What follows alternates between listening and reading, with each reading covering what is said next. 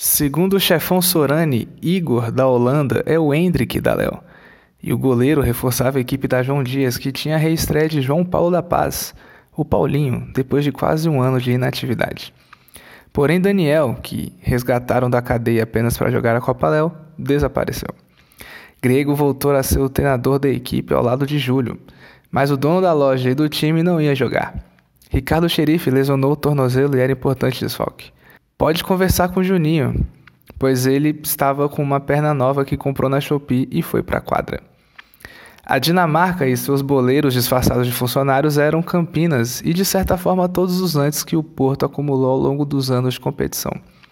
Querubim faria um duelo particular com Leco e, caso o desbancasse, colocaria de vez seu nome na boca dos colegas de firma.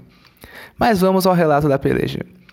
No primeiro minuto, Jesus tomou cartão amarelo por uma falta que ele não fez. O juizão Joel Embiid cometeu uma heresia, mas como Jesus é misericordioso, preferiu perdoar o pobre pecador.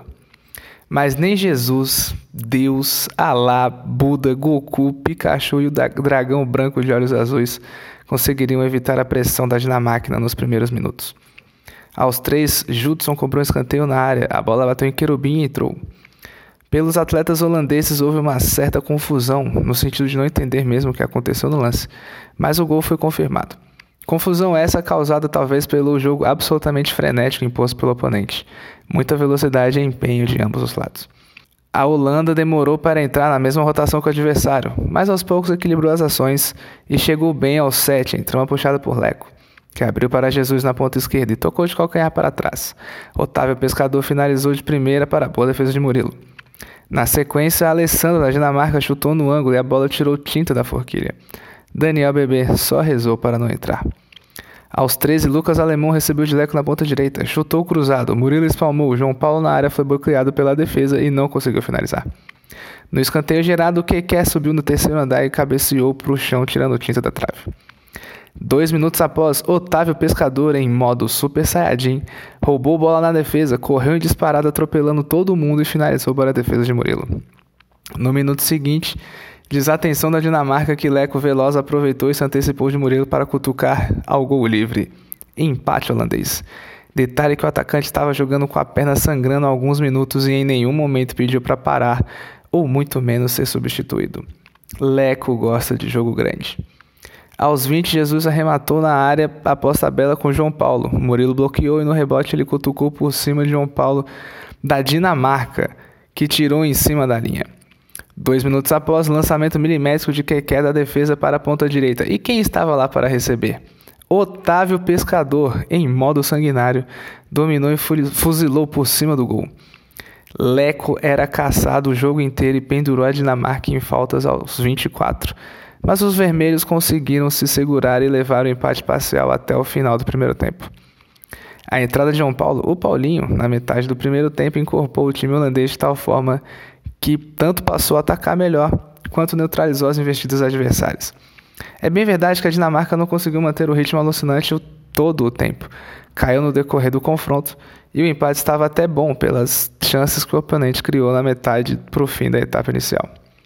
O segundo tempo começou e Bebê nem teve tempo de recolocar as luvas e fazer sua oração. Mas já contava com a presença de Ricardo Xerife nas tribunas, além de Isabela Dias, que venceu pela França e veio dar uma força para o time da Lógica La Trampa. Só que a Dinamarca, irmão, voltou novamente ligado nos 220 após tomar MD. No primeiro minuto, Carlito, que se parece com o Egídio, segundo o jornalista Vitor Moura, mas para mim ele se parece mais com o Varley ambos laterais do Coritiba. Desceu em drible pela lateral esquerda, tocou no meio para Querubim, que finalizou para ótima defesa de Bebê. Aos 5, João Paulo de Campinas recuperou bola na defesa e arrancou. Serviu Querubim que finalizou e Bebê bloqueou. Porém, no lance, João Paulo se machucou e teve de ser atendido, o que paralisou o jogo e não foi bom para a Holanda. Caiu a atenção e nos canteiros gerado após paralisação, Carlito cobrou na área. A bola sobrou para Querubim que guardou o 2 a 1.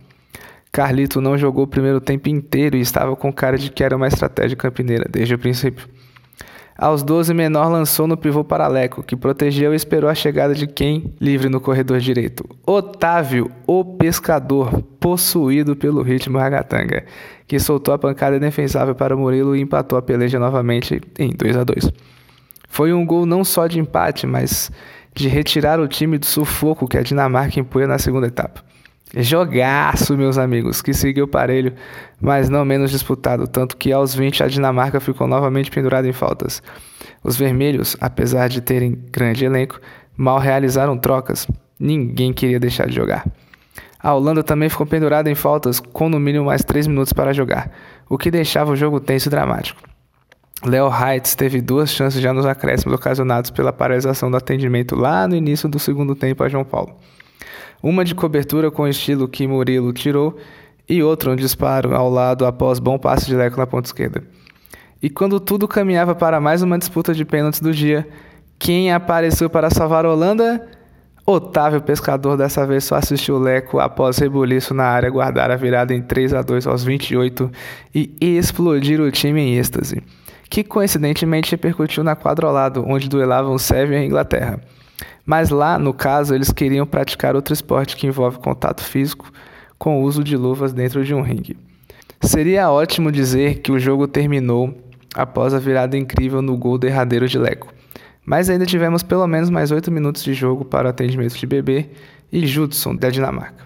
O que retirou um pouco o momento incrível protagonizado por Leco. Mas encerrada a partida e com a entrada de Ricardo Xerife em quadra, a João Dias e adjacentes invadiram a G9 para celebrar a classificação.